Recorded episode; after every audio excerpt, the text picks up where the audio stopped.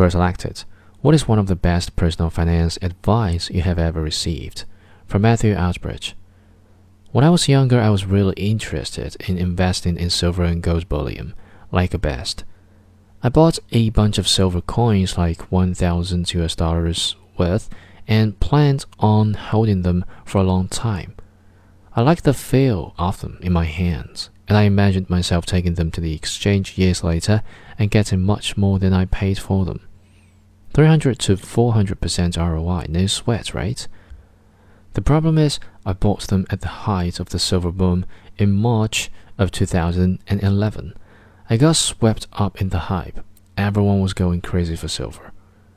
I held on to the coins until a year later when I lost my job through no fault of my own and was in desperate need of cash. I held my head in shame as I trudged on over to a store that paid cash for silver bullion. An old bearded man was working there. He was curious as he watched a teenager come in with a heaping pile of silver coins and lay them on the table. And this is where I heard the greatest financial tip I have ever received. He said, What are you doing with those? I told him my story and mentioned that I had to sell the coins for a loss.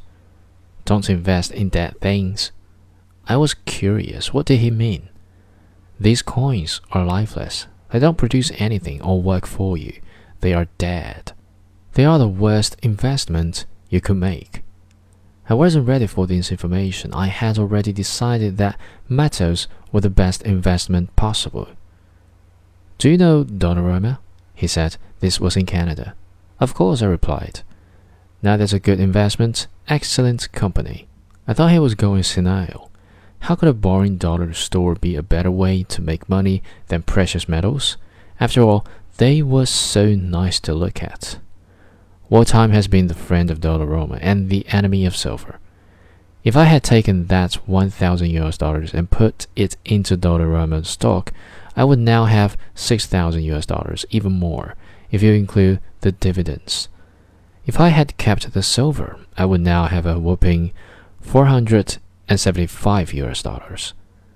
Since I needed the money, I couldn't do either. It's also very important to be able to commit your invested dollars for the long haul.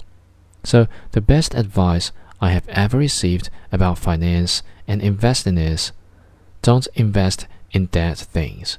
Invest in companies that work hard for you.